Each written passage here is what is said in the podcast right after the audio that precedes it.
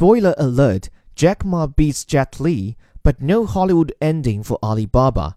Alibaba's Jack Ma is burnishing his fame by starring in a martial arts film that topped 100 million views online in just a few days.